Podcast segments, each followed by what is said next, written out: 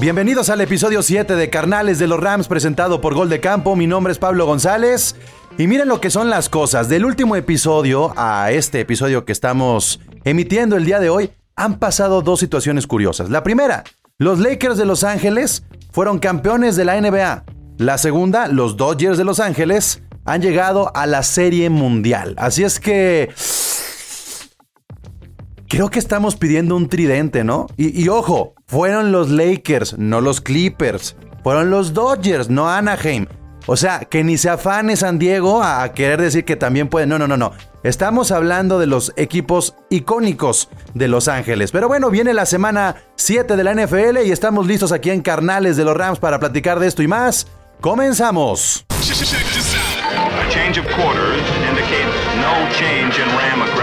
This is a journey into sound. A new Ram record. Somos el equipo de Los Ángeles. Somos el equipo de Los Ángeles. Oh yeah. Whose house?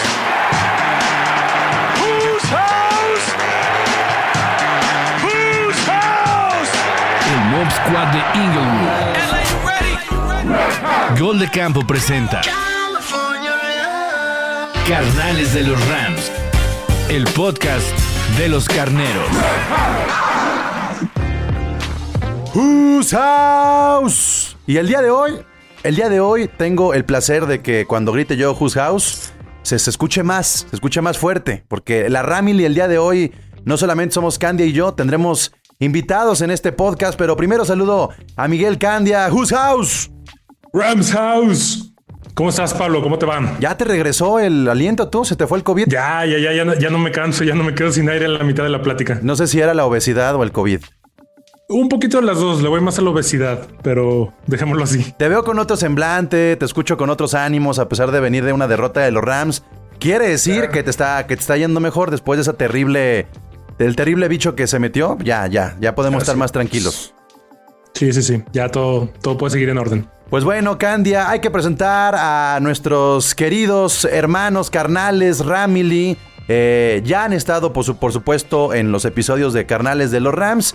Creo que son buenos representantes de esta legión de fanáticos que tiene tanto el país como Latinoamérica. Sergio de Carnales, Carnales, hoy nomás, Carneros Latinos. Este, estuvo en el primer episodio y hoy nos acompaña otra vez. Es un placer, Sergio, que estés con nosotros. Gracias, gracias con un gusto y mucho placer de estar acá con ustedes. Me, hubiera, nuevamente. Me hubiera gustado más que fuera este, después de una victoria, pero este, no, hay, no hay que ponernos pesimistas. Vamos 4-2. Ahora, ahora, la próxima va a ser 5-2. Debo también, este, que él, que él de alguna manera es, es, parte de todo el flujo de información que tiene que ver con las redes y las comunidades que tienen los Rams eh, también en México y Latinoamérica. Debo ya ha estado también participando en uno de los, de los programas, de los episodios anteriores. Y, bueno, pues es un placer repetir y ahora ya conociéndonos un poquito más, pero sobre todo ya hablando bien, bien, bien de la, de la temporada con resultados y con otro tipo de cosas que, que platicaremos el día de hoy, Debo. ¿Cómo estás?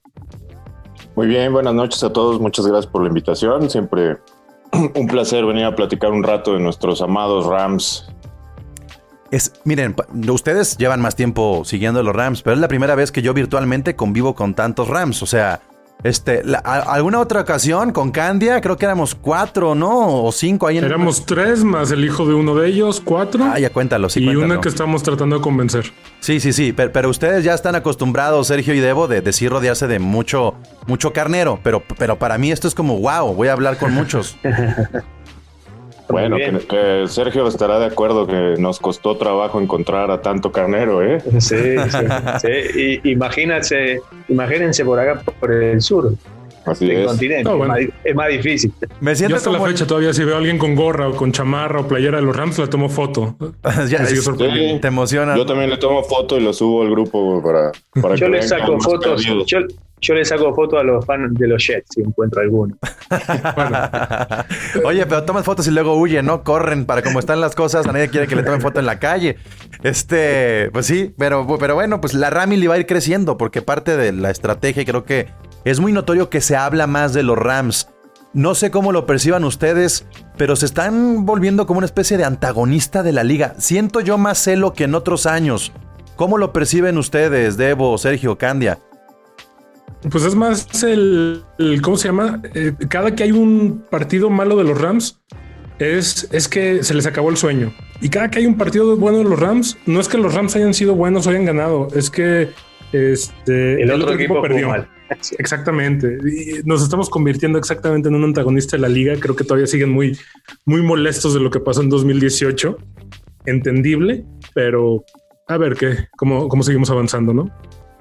Bueno, pero tenemos, tenemos que hablar también desde el lado objetivo, ¿no? Porque si hablamos justamente de estas percepciones que tienen luego los fanáticos de otros equipos, pues todo, todo es parte también del cotorreo. Pero si hablamos de la cuestión objetiva, los Rams a la semana 6 tienen un récord de 4-2, Debo. O sea, ¿en el offseason hubieras firmado tú un 4-2 a estas alturas o no? Sí, de hecho, este, ahí en la plática que tuvimos, este, no me acuerdo si lo mencionamos, pero uno de los puntos que yo he defendido desde, desde pues que empezaron los movimientos, el draft y demás, era que, que el equipo no estaba mal como lo estaban planteando todos los medios y, como dicen otros aficionados, ¿no? Que, lo ponían como último de división y, terrible.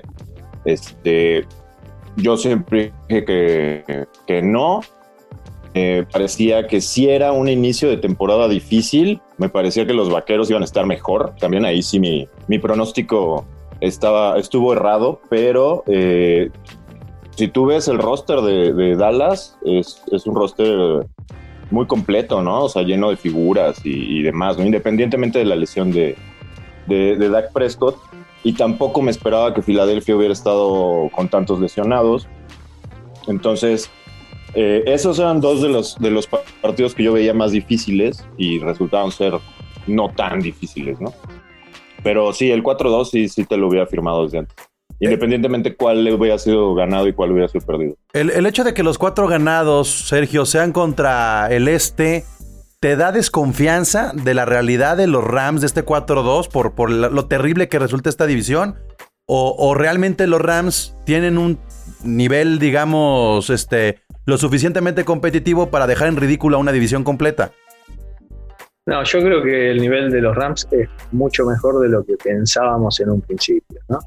Y es como dice Debo, ¿no? Eh, creo que los que venían diciendo que los Rams iban a ser un desastre están arrepintiendo y nosotros que más o menos seguimos el equipo sabemos que da para más.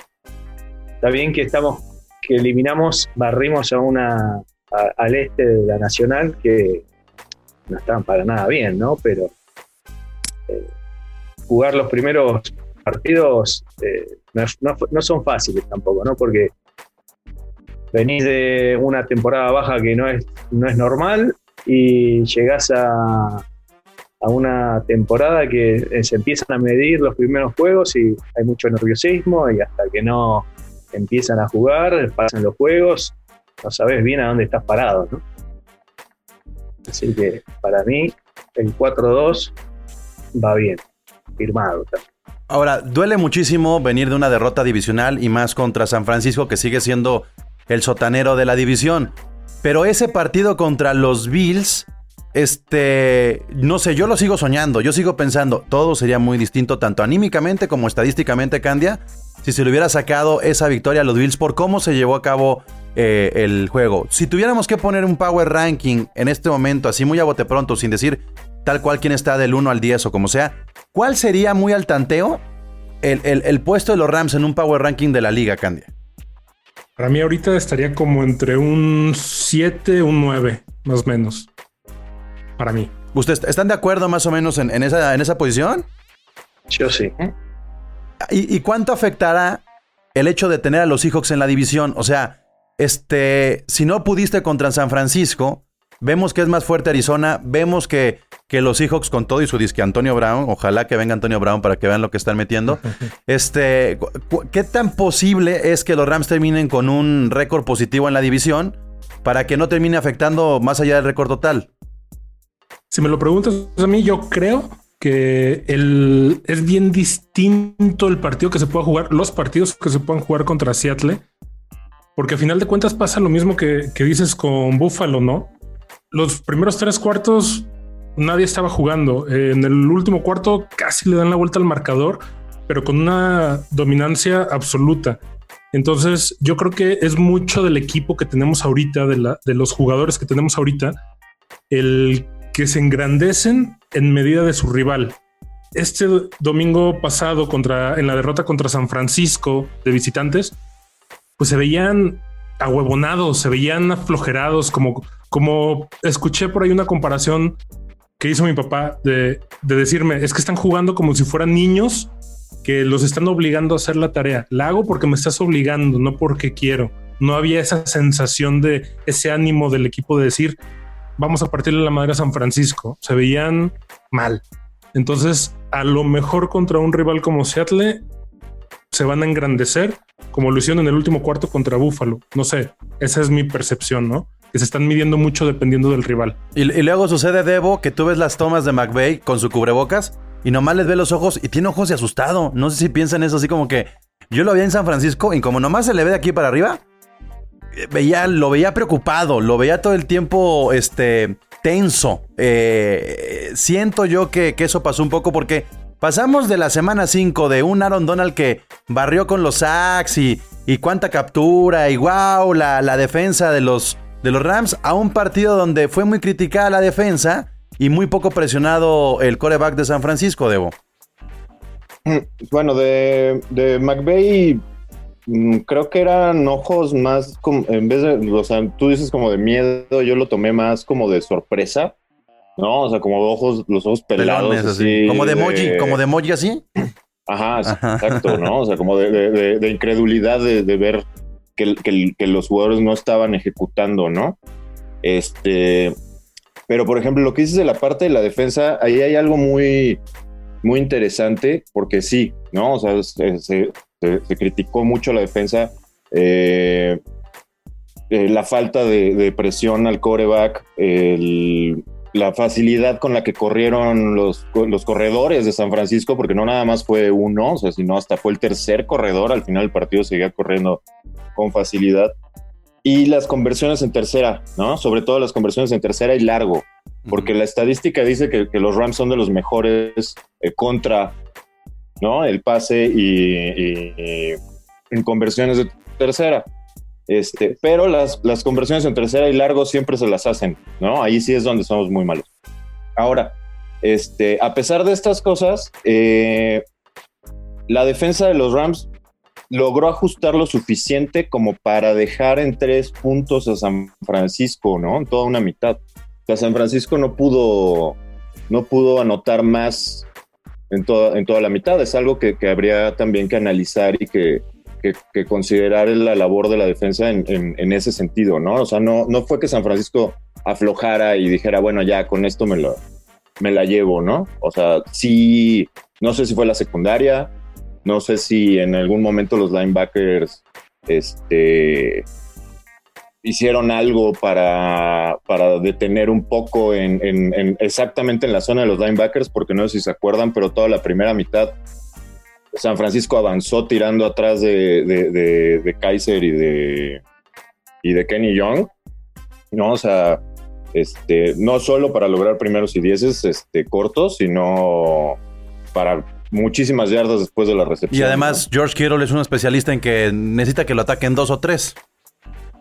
Sí, claro, que de hecho yo nunca entendí por qué desde el principio no mandaron este, cobertura personal con Kittle, ¿no? O sea, muchas de las recepciones que hizo estaba completamente solo al centro del campo, ¿no? Entonces, si es el arma principal del rival, le tienes que poner un poquito más de atención, ¿no? Si, si, tu, si tu arma principal, la defensa, es Aaron Donald y siempre le están mandando doble y triple este, cobertura.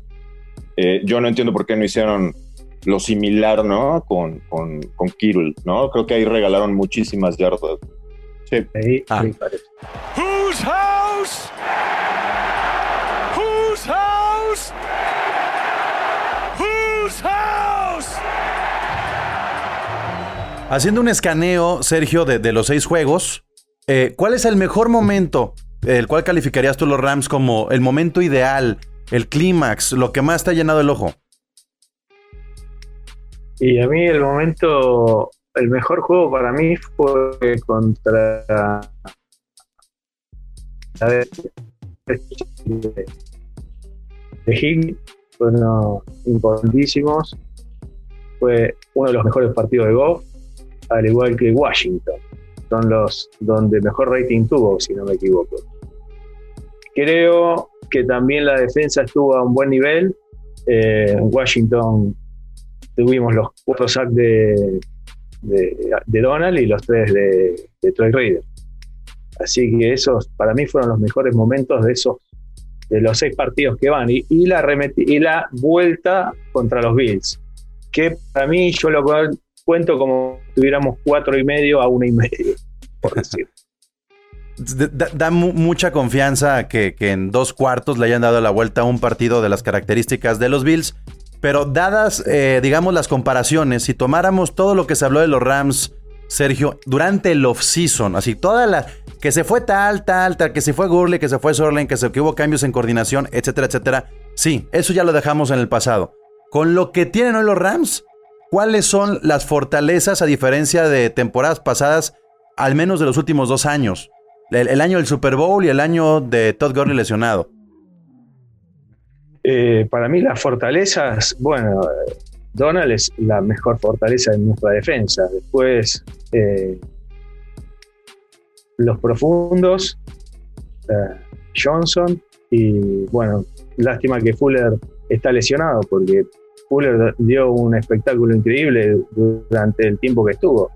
Trap, Rap no, no me está convenciendo como viene jugando, pero bueno, eh, creo que, que Goff mejoró mucho con respecto al año pasado y cuerpo de receptores que tenemos. Aunque hayamos perdido a, ¿cómo es? Eh, ah, Brandon Cooks. A Brandon Cooks, exacto. ¿Estás de acuerdo tú, Debo, con, esas, con esas fortalezas?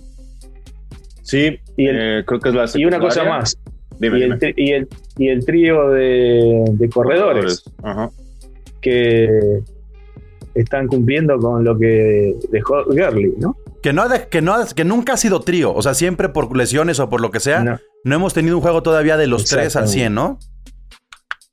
Exacto. Bueno, el pasado, pero no, hubo, no tuvo la oportunidad de, que Akers juegue, más tiempo, ¿no? Sí, estoy de acuerdo. Tiene que ser la secundaria, yo pondría la secundaria en el número uno.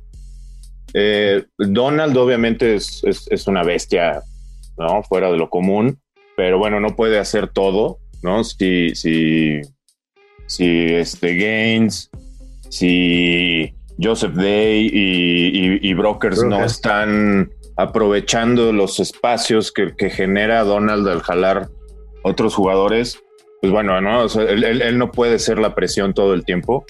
Este, no, y como no tenemos muy buen pass rush, ¿no? Entonces, este, bueno, o sea, me refiero por, por afuera.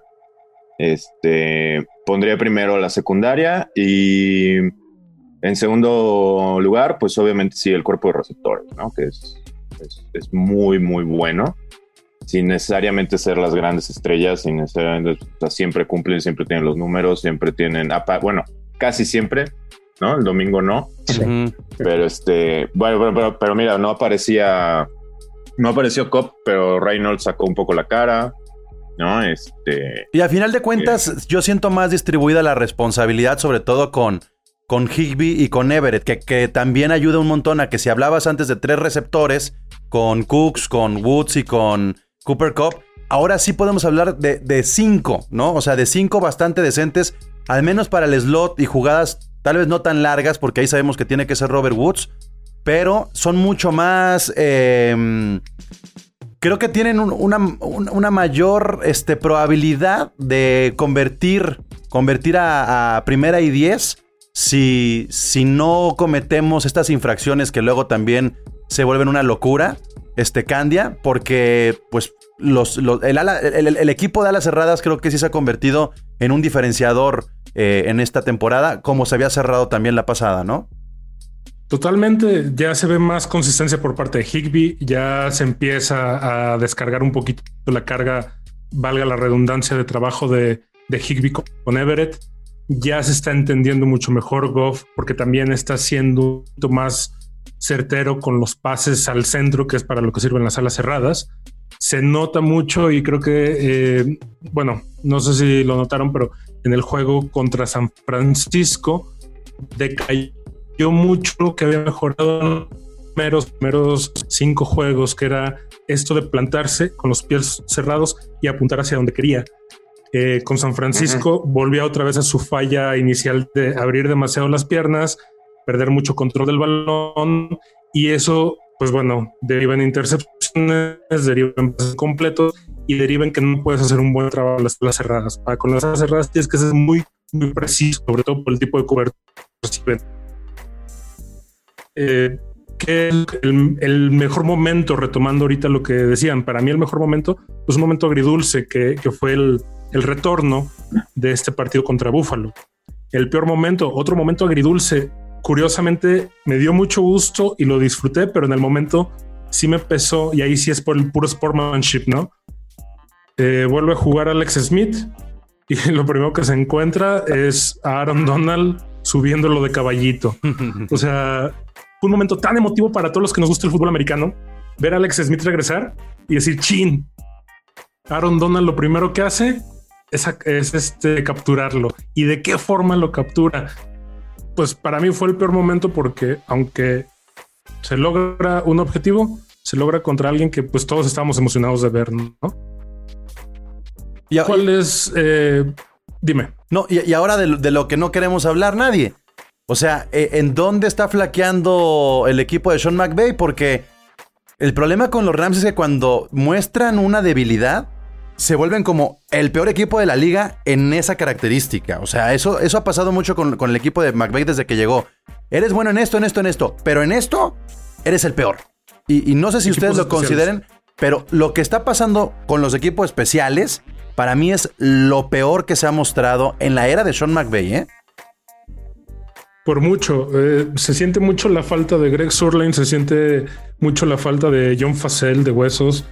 Se siente mucho esa, esa dirección, ¿no? Y no se la podemos cargar nada más a, Slowman, que sí, ha fallado eh, goles de campo infallables. Pero no es nada más eso. También el equipo de, de, de, los que deben de regresar el balón se ha estado arriesgando a, a, Cooper Cup, que ya lo hemos hablado en diversas ocasiones. Eh, se ha estado arriesgando jugadores que no se deberían de arriesgar y aparte no están dando el resultado que deberían de dar. Entonces, los equipos especiales creo que nos han pesado mucho. ¿Cuál es el en, el, en el, disculpen, sí. en el último juego creo que fue Simba Wester que estuvo retornando y lo hizo bastante bien. Ah, sí, pero... Pero, pero el último juego. Designan, a, designan a, a, Webster para regresar eh, kickoffs y a Cop para este, patadas de despeje. Sí. Entonces. Sí, pero no. A mí, a mí no. Mira, yo, yo como yo lo. No pondría, yo no, no pondría a Cops para eso. No, no, yo tampoco. De hecho, yo, enten, yo había entendido que cuando, cuando trajeron de Tampa Bay a Raymond Calais, era exactamente para eso, ¿no? Para, para estar este, intercalándolo con, con Nasimba, pero mira, yo siempre he tenido la, o sea, la, la, la, noción, la idea de que McVeigh es muy necio, ¿no? Así como puede ser muy bueno, que, que yo creo que eso va un poco a, a, a lo que mencionaba Pablo. Este es, es, muy necio, no le, no le gusta aceptar que se, que se equivocó, a pesar de que en las conferencias de prensa usualmente se echa la culpa y usualmente ¿no? Lo dice, uh -huh. ¿no? Ya en, en, en, en, el momento del partido no, no lo hace, ¿no? Sloman es, es un ejemplo. Este, Cop regresando, este, patadas de despeje es otro. Eh, por ejemplo, no sé si se dieron cuenta, pero Henderson estaba corriendo increíble contra San Francisco, independientemente de cómo fuera el marcador, independientemente de, de los errores de los otros jugadores, él estaba cumpliendo muy bien y en el cuarto cuarto lo dejó de usar. Entonces, yo, o sea, no entiendo eso. O sea, y ahí es donde creo que es lo, que tú mencionas, Pablo, ¿no? O sea, cuando, cuando se equivoca, nesea tanto que llega el momento en el que, en el que se convierte, yo siempre tengo esta broma, se convierte en Jeff Fisher, uh -huh. ¿no? Bueno, tan, tan es así, y estoy completamente de acuerdo contigo, Debo, que no ajusta, creo que eh, no ajusta su, su ritmo de juego, no ajusta su juego a menos que sea mitad de tiempo, ¿no? A, o sea, a menos que sea en el halftime porque lo vimos también en el 2018. Tienes toda la temporada armando tu juego ofensivo eh, centrado en Todd Gurley, llegas al supertazón, Todd Gurley no funciona y no cambias tu juego a un juego aéreo. Exacto. Entonces, quiso hacer lo mismo que hacía con Gurley con Anderson. Y Anderson no es. Gurley, no, tiene, no tenía las mismas características ni, ni, para salir a pase ni, ni nada, ¿no? Y, obviamente pues vimos qué es lo que pasó, ¿no? Eh, como dices, en el Super Bowl se vio, si te están atacando el, el, centro, te están parando la corrida por el medio y te están presionando, porque aparte estaban llegándole al quarterback, no, no, no, no ajustó absolutamente nada y eso lo seguimos viendo en los, en los partidos de esta, de esta temporada, a excepción del partido de los Bills, ¿no? Que en el partido de los Bills, este... se sintió el ajuste inmediato. Se, sintió el ajuste y, le reconozco que se haya comprometido con, con, con la carrera, a diferencia de un partido muy similar la temporada pasada que fue contra Tampa Bay, cuando Tampa Bay se fue muy, adelante en el marcador y, y McVeigh se vio muy desesperado y se olvidó por completo de correr y todo fue pases, ¿no? Creo que ese día Goff tuvo como 60 intentos de pase, ¿no? O sea que es una, una locura, ¿no? y con un mundo de presión por parte de Ndamu con sube de toda la línea. exactamente, ¿no? Y ahora con los Bills no lo hizo, le dio espacio, le dio tiempo, le dio otras opciones, ¿no? A Goff y, funcionó. O sea, independientemente también de que no se haya este, podido ganar el partido, ¿no? Pero a fin de cuentas sí le dio la vuelta al marcador y a un marcador muy amplio, ¿no? Una desventaja muy, muy, muy grande. Es, evidente que McVeigh comienza a cargar con mayor responsabilidad, que ya no es el coach novato Wonder Kid que todos están esperando. Ay, sorpréndenos y diviértete. Ya debe de, saber que no solamente es reconocer la culpa en la, en la rueda de prensa, sino que si traes a coordinadores, a diferencia de otras temporadas, ¿qué le estarán diciendo esos coordinadores? Y, cómo está también él este, delegando esas responsabilidades, ¿no? Pues yo creo que sí las está delegando, ¿no? O sea, yo creo que, que exactamente estos, si quieres, errores, ¿no? Que, nosotros percibimos como errores, en mucho tiene que ver que, que no está imponiéndose sobre los coordinadores, ¿no? Bueno, no está imponiéndose ni con los jugadores. Bueno, también. Ya le está dando mucha más cuerda a Goff de que él tome ciertas decisiones, ¿no? Y también se vio el. Pero, pero sigue sucediendo algo que es típico de McVeigh y a mí ya me comienza a molestar. Quemarlos tiempo fuera porque ah, la jugada no se está ejecutando como debe. O sea, ya cuando llegas a la pausa de los dos minutos con un tiempo fuera, hay momentos donde Sergio sí dices. Y con el marcador en contra. Contra Washington parecía que iba, que iba iba a sanar esa, esa enfermedad, pero contra San Francisco. No, bueno, e, este contra San Francisco, todavía dijeras, bueno, o sea, en los últimos cinco minutos todavía tenía los tres y para la pausa de los dos minutos quedaba uno. No, o sea, ya había quemado dos empezando el cuarto, güey. Sí. O sea, que quedaban 13 minutos cuando el güey había quemado dos, güey. Y se queman por esta falta de comunicación, ¿no? Que, que, te queda así como que, neta, o sea, no es como quemaste el tiempo fuera porque estás en la yarda 5. No, lo estás quemando cuando estás en, medio campo, o sea, no, no es algo decisivo. Este, y eso es lo que se espera. Eh, ahora, así como estamos viendo a los Rams con sus debilidades y con sus fortalezas, en esta división que es la división más peleada, la más cerrada, la de mayor, mayor nivel que tiene la NFL, ¿cómo proyectan ustedes eh, el escalafón? ¿En qué lugar van a terminar los Rams y con qué récord?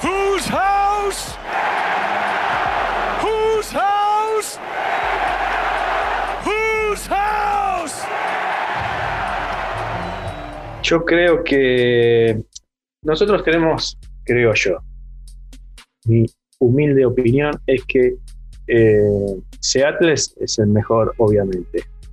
Pero ¿qué pasa? Seattle jugando contra los Rams es otro Seattle. Porque yo creo que Wilson le tiene mucho miedo a, nuestra defensa, más que nada a Aaron. Y siempre es otro partido contra, contra Seattle. Así que quizás le podamos robar un juego a ellos. Y tengo esperanza de que estemos en el segundo puesto para mí. Y no sé, es, un tercero o un segundo, no más. para abajo no. Yo, lo firmo, yo lo firmo. Me gusta, me gusta, el segundo. Yo creo que le vamos a, a sacar algún juego a, a Seattle. Sí, mira, yo creo que también se le puede ganar uno, quizás los dos. eh, a pesar de que sí acepto que, Seattle es un equipo más eh, constante, no voy a decir mejor, pero también si ves los partidos este, de esta temporada de Seattle, eh, a Seattle le ha, costado mucho trabajo esos cinco ganados. O sea, no creas que, que, bueno, ustedes lo saben también, no creo que ha sido cinco victorias fáciles en las que se han enfrentado a cinco contendientes y los han masacrado, ¿no? O sea, les, les, han costado mucho trabajo y han venido de atrás en, varias ocasiones. Entonces, eh, usualmente la gente simplemente ve el récord, ¿no? Y dice, ah, pues Seattle está invicto, 5-0, es el mejor y va a masacrar a todos los demás, ¿no? Este, y, no se ponen a analizar un poquito más que, que, en realidad no ha sido tan sencillo, ¿no? Para ellos. No va a ser sencillo eh, para nosotros ganarles, pero para ellos tampoco va a ser sencillo ganarle a, a, los Rams. Este, entonces creo que sí se le puede sacar. Eh, lo que me quedó de bueno de este partido contra San Francisco es que si, si esas jugadas clave hubieran sido bien ejecutadas, si Cop agarra ese pase dentro de la zona de anotación, si eh, al jugártela en cuarta y gol, no vas por un pase tan arriesgado a la esquina, sino que haces algún tipo de engaño, ¿no? Y, o un rápido dentro al centro, no sé. Este, pudo haber sido este, touchdown. Eh, si, si Woods y Cobb agarran esos pases de 50 yardas, etcétera, este, el marcador hubiera sido muy cerrado, pero hubiera sido al revés. Entonces, a pesar de que se jugó muy mal, el partido pudo haberse ganado. Entonces creo que, si, no se, si no se cometen estos mismos errores ya en Los Ángeles, creo que se le puede ganar a San Francisco y probablemente Arizona, pues como les dije desde, desde hace ya unos meses, no, no, no es un plan. Mucha gente en el, en el grupo de los Rams mencionaba que, Arizona pues, iban a ser dos ganados seguros, ¿no? Y entonces, espérense, ¿no? Arizona se ha reforzado muy bien, viene, este, vienen jugando, van a jugar muy bien. Entonces, pues quizás, pues uno ganado cada uno, ¿no? Entonces, lo cual creo que podría ser suficiente para ubicarnos en caso de, necesitar un tiebreaker en, en, segundo lugar. Un 3-3, pero que al final también Arizona eh, tiene el handicap de que como fue el último lugar en la temporada pasada, en el papel juega con rivales un poquito más flojitos, Candia. Y, y, eso es lo que le puede costar a San Francisco. Y por eso San Francisco está abajo de los Rams. Porque van a ver cómo San Francisco va a tener un camino más complicado que los Rams. A diferencia del año pasado, que los Rams, por haber sido este, campeones divisionales, tuvieron una, un sendero más, más, más ríspido, Candia. Entonces, este, ¿cómo sería tu récord divisional, Candia? Ah, sinceramente, eh, creo yo que los dos juegos contra Seattle, que sí es un equipo constante, no, no, no creo que sea el mejor y no creo que Russell Wilson sea el MVP. Lo sigo sosteniendo. Sí, desde eh, la nación de, la nación de Boom, Seattle ha sido un equipo muy, muy constante, pero no creo, o sea, siempre se chica con los Rams desde que estábamos en San Luis. Siempre ha sido así, ¿no? Desde que Russell Wilson es, eh, es halcón marino, siempre se ha chicado con los Rams. ¿Por qué? No lo sé este que habrá de fondo Exacto. Yo sí sé por qué. ¿Eh? Porque se, le viene el eclipse cada que tiene el balón. Es como los Me propuse este capítulo no, no alabar tanto a, Aaron Donald, pero sí, definitivamente. Se convierte en Loki, Russell Wilson y Aaron Donald en Hulk, ¿no, Debo? Es que cualquier persona ve 99 y llora. ¿Qué tienen ellos? Pues sí, tienen a Russell Wilson y nosotros tenemos un Hulk, Sí, está cual. Exactamente, ¿no? El, el terrible 99, que yo creo que van a terminar retirando no solo su número del equipo, sino de la liga completa. Pero bueno, eh, como lo veo? Yo creo que un segundo lugar muy cerrado a un primero. Muy, muy cerrado a un primero. Eh, Seattle la tiene un poco más fácil en algunos aspectos. Eh, pero también es muy cierto lo que dice Debo. No le, no, no le ha sido fácil. No han pasado caminando este 5-0 como nosotros en el 2018 que llegamos al 7-0 caminando, ¿no? Entonces, yo creo que sí va a ser un segundo lugar seguro y un muy, eh, peleado primer lugar. Solamente quiero que hablemos De, de, la división. Todavía no creo que lleguemos a hasta dónde vamos a llegar, campeón, Super Bowl. No, no todavía no quiero que lleguemos a ese punto. Pero, pero lo que sí ha estado, eh, en, sobre todo en las redes sociales, de lo que ha estado en la conversación es Goff. Algunos lo odian, a algunos sí les gusta. He visto que tú compartes mucho la parte fría que son las estadísticas eh, de Jared Goff, ¿no? Que está pues, a la par de muchos grandes, aunque no les guste a algunos. Hablemos ya para cerrar este episodio de este año de Jared Goff, después de haber firmado un contrato multimillonario, eh, después de haber sido muy criticado, sobre todo el año pasado y de ya haber perdido un Super Bowl, ¿cómo describirías tú hoy, 2020, a Jared Goff como comparándolo con el resto de, la camada de corebacks que tiene la liga? Bueno, eh, independientemente del año pasado, independientemente también de este, en general, Jared Goff es un coreback bueno. No, no, o sea, lo, que tú mencionas de que se comenta mucho en redes sociales es tratar de compararlo con, con otros, otros, otros jugadores y con otro tipo de corebacks, ¿no? O sea, con Russell Wilson, con Patrick Mahomes, con, ¿no? O sea, que son fuera de serie, ¿no? O sea, son, son jugadores que todos quisiéramos tener en nuestro equipo, lo cual se me hace muy injusto, ¿no? O sea, si, lo vas a comparar en cuanto a, sus habilidades, a, sus características de, juego de, y demás, pues no lo puedes comparar con ellos, ¿no? Entonces, eh, creo que es un, es, un eh, bueno, no ha demostrado sí ser elite, no lo es, puede llegar a serlo, pero lo que se nos olvida muchas veces es que también el desarrollo y el, y el y el, las actuaciones del, del, coreback también dependen mucho de, lo que está alrededor de él. ¿no? Entonces, el año pasado no fue un año tan malo. Yo siento que también la gente exageró muchísimo con, contra Goff, porque no, fue un año terrible. Acabamos con récord ganador. El tipo tiró para 4.600 yardas, ¿no? Etcétera. Este, creo que, creo que se exagera mucho pero creo que, creo que es bueno tirándole a muy bueno, ¿no? Si tú lo, lo, arropas bien con las, buenas, con las suficientes armas, con la línea eh, ofensiva adecuada, ¿no? Que le dé tiempo, etcétera. Este, Goff se convierte en, en, pues, un Peyton Manning, ¿no? O sea, estás exagerando, ¿no? O sea, un tipo este, muy preciso cuando tiene tiempo. Y, cuando tiene tiempo se convierte en un jugador, este, en un coreback como cualquier otro, ¿no? O sea, si tienes a, tipos de, de, 150 kilos corriendo a toda velocidad, ¿no? Levantando las manos de dos metros enfrente de ti, pues evidentemente el tiempo se acaba y la presión es mucha y te, te equivocas, ¿no? Entonces, digo, creo que, creo que se exagera mucho y, sobre todo por el hecho de que, de que, de que mucho, mucha afición eh, responsabiliza al coreback de, más de lo, que, de lo que en realidad es responsable, ¿no?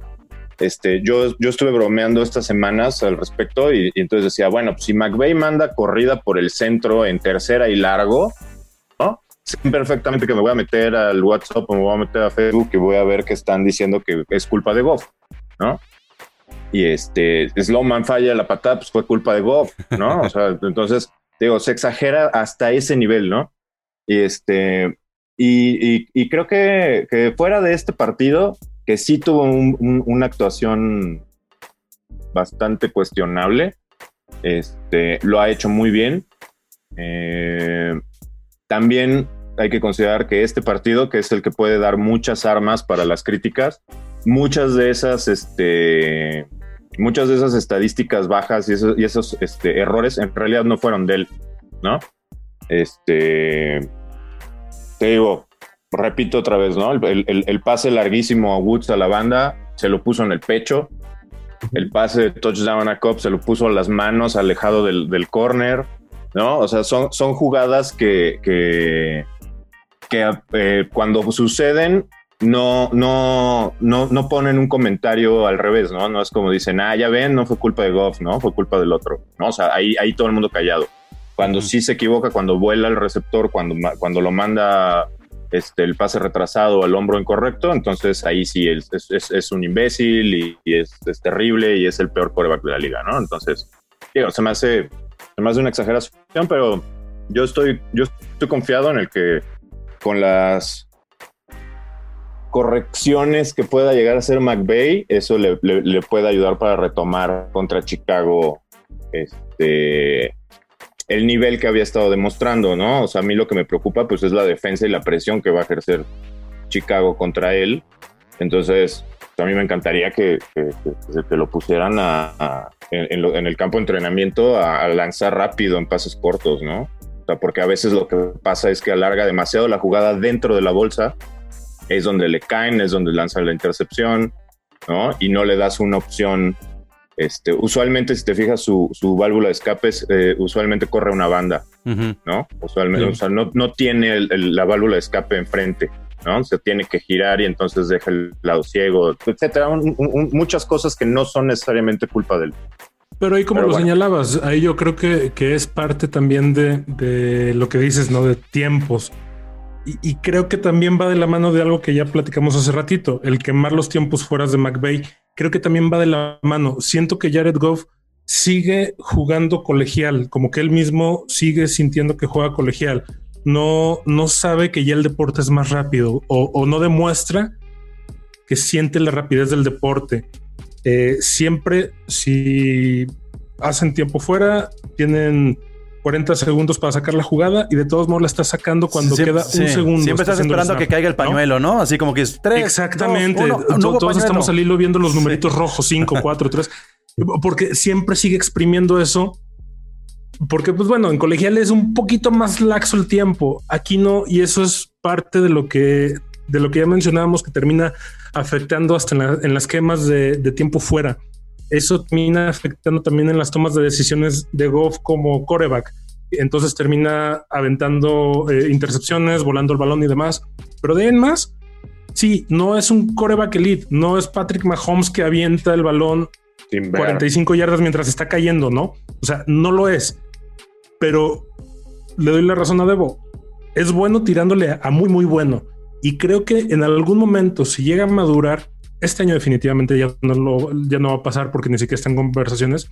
Pero yo creo que en, en algún momento de los próximos tres años, si llega a madurar esa parte de controlar el tiempo a su favor y no dejar que el tiempo lo controle a él, podríamos estar viendo incluso a un MVP, porque el MVP siempre se lo van a dar un coreback, ¿no? O el 90% de las veces aunque sabemos que tenemos al MVP en la defensa, se, lo se, lo puede ganar eh, Jared Goff. Eh, por muy aberrante que suene, a final de cuentas el coreback va a ser tan bueno como su equipo. Es muy difícil que haya un equipo que sea tan malo como para que el coreback destaque y digan, ah, es que tiene un equipo muy malo, pero el coreback es bueno. Eso bueno. estás hablando de que es un equipo muy, muy malo.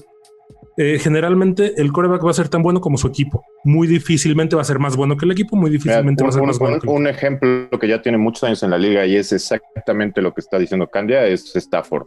Exacto, tal cual, sí, claro. Matthew Stafford es un tipo súper, súper talentoso, es, es buenísimo y siempre, bueno, no siempre, o sea, hubo un tiempo en el que estuvo ahí con Calvin Johnson, ¿no? Este, etcétera y, metí al, equipo a, la pelea, ¿no? En el momento en el que se le fueron estas armas, a pesar de ahorita de tener a, Kenny Golladay, etcétera, no le alcanza, ¿no? O sea, no, no, no, no, no puede, ¿no? Y, y que pasa exactamente lo mismo. Todo el mundo habla de que Stafford es un muerto, de que esto y lo que sea. Y no, y la verdad es que el tipo es muy bueno. Pero sería titular si estuviera en, en Indianápolis, en los Raiders, en Claro, sería cualquier equipo de la liga. Y, mi comparación, por ejemplo, Sergio, sería. O sea, si vemos la maduración de Goff, yo digo, es el mal de la generación, pero lo comparamos y siempre va a ser el hubiera con Carson Wentz. Yo veo que las carreras van en, en, direcciones opuestas. La de Goff va hacia arriba y la de Carson Wentz va hacia abajo. Y sí, las lesiones, la línea ofensiva de Filadelfia, lo que sea. Pero la forma en la que ha madurado Goff, este, la forma en la que ha trabajado en los offseason se nota que está creciendo, que, que lo capturan menos, que lo interceptan menos. Con Wentz es al contrario, o sea, es una inseguridad tremenda. Si tú fueras el dueño de la franquicia del Madden, Sergio, y pudieras ponerle así el numerito, así la, calificación final que tendría Goff, ¿cuánto le pondrías y qué tendría que mejorar? Mira, Goff, a mí me gusta mucho Goff. Eh, me gusta la técnica que tiene para lanzar.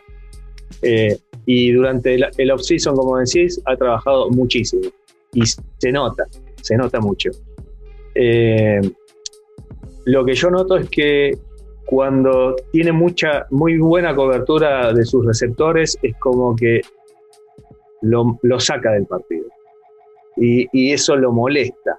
Y se nota, porque no sabe, ahí empieza a tardar mucho, eh, en vez de quizás eh, buscar la válvula o correr o hacer un pase corto, quizás eh, busca muy lejos el- al, al receptor, ¿no? Y yo qué sé, ya te digo, yo firmo a, a, a- ¿cómo es? A Goff. Wentz, no. Para mí no, no, no, no, no- no le llega a los talones. Pero bueno, no sé. Eh, ¿Qué más decir? No, sí. Lo único bueno que nos dejó Fisher, ¿no? Esa, esa elección de, de draft entre, entre es que, y Goff. es que yo no sé si Fisher se lo, lo compró, ¿eh? Para mí, Bueno, Yo Fue- creo que fue- se, se lo impusieron, ¿eh?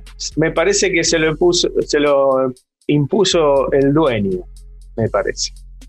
Pues, bueno, yo me acuerdo mucho de ese draft que todos estábamos como que, bueno, se van a ir por Wentz, se van a ir por Goff.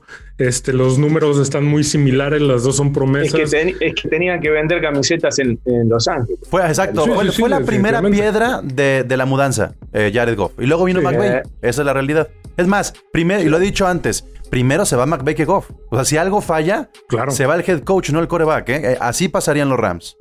Claro, Goff todavía tiene la pinta de chico surfo de Los Ángeles, algo que a final de cuentas es lo que está buscando el equipo, identificarse con Los Ángeles, que creo que cada día, cada, cada capítulo de podcast que tenemos se nota más el cómo se identifica con la ciudad, ¿no?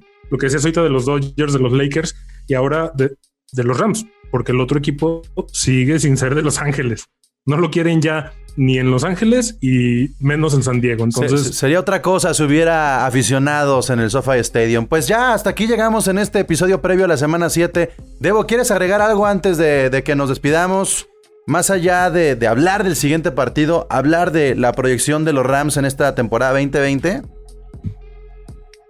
No, bueno, este, nada más, pues que todos nos tenemos que acordar que, que el otro equipo también juega, ¿no? O sea, Sí. siempre esperamos que, que, que los Rams salgan y jueguen perfecto y todos los pases sean completos y, y arrasen, ¿no? O sea, hay un rival enfrente, todos son equipos profesionales, todos son equipos con, con los mejores jugadores que pueda haber en el mundo, ¿no? Tal cual.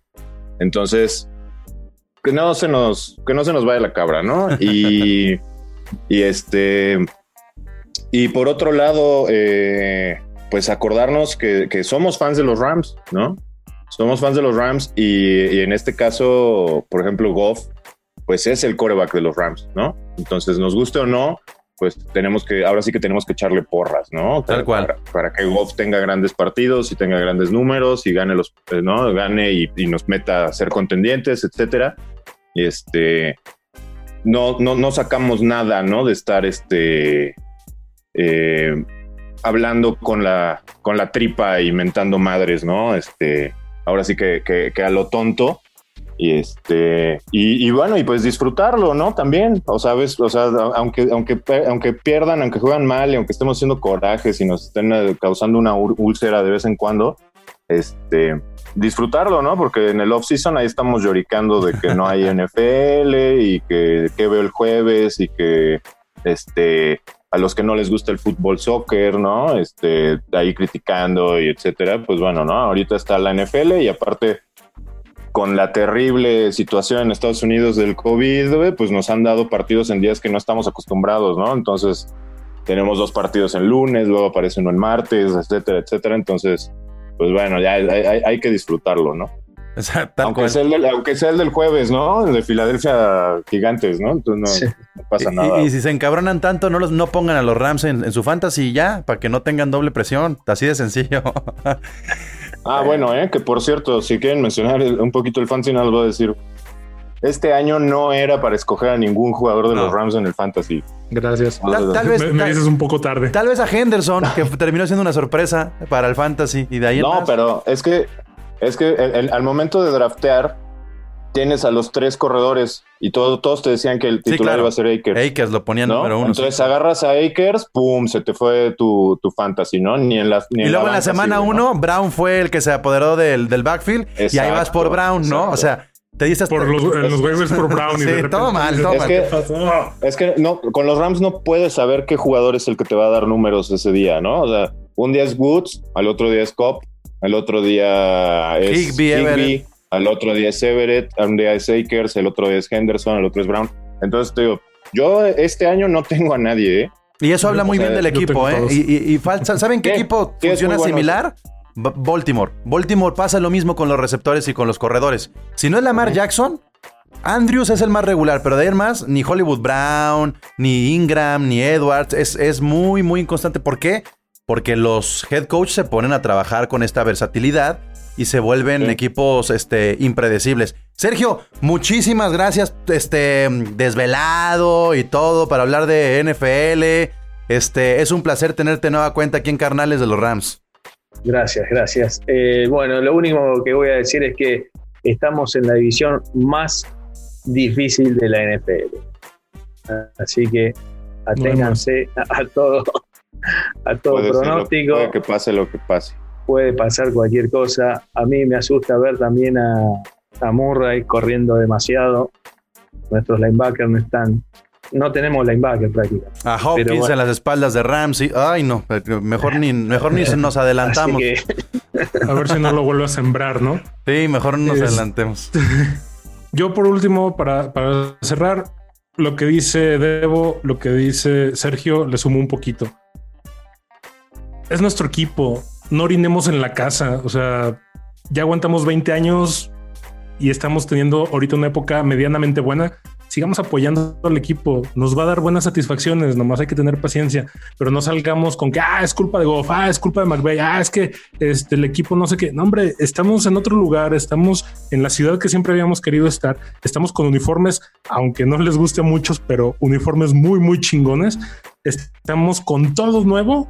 Es momento de apoyar al equipo. Ya nomás Dejemos nos- de, de escupir para arriba. Ya nomás nos falta sacar nuestro encendedor y decir, queremos a los Chili Peppers y listo, estamos completos, ¿no? Ah, Con que, fue, eh, que fue la banda que les abrió, ¿no? Eh, Tal cual. Cuando estrenaron el, el estadio. Pues O sea, ¿qué más gracias, gracias Ramily por hacer este eh, episodio, el, el episodio 7 de Carnales de los Rams. Les recordamos que lo hacemos quincenal, pero de repente si se nos antoja podemos aparecer por ahí en algún otro lado. Eh, a lo mejor aparecemos con Sergio próximamente, ¿no, Sergio? Si quieres este, decir dónde y cuándo y cómo. ya, ya los invitamos a, a los tres, ahí los invito. El próximo lunes vamos a transmitir desde YouNow, YouNow eh, Carneros Latinos LA Rams. Ahí nos van a encontrar y vamos a estar hablando, haciendo una previa y después comentando el partido y todo eso. Así que Buenísimo. Los buenísimo. esperamos. Sigamos, sigamos haciendo comunidad. Y yo en este canto de comunidad espero que me hagan segunda cuando diga Whose house? Rams Rams house. A change of quarters indicates no change in Ram aggressive. This is a journey into sound. A new Ram record. Somos el equipo de Los Ángeles. Somos el equipo Oh yeah. Whose house? Whose house? Whose house? El Mob Squad de Inglewood. Gol de Campo presenta Carnales de los Rams. El podcast de los carneros.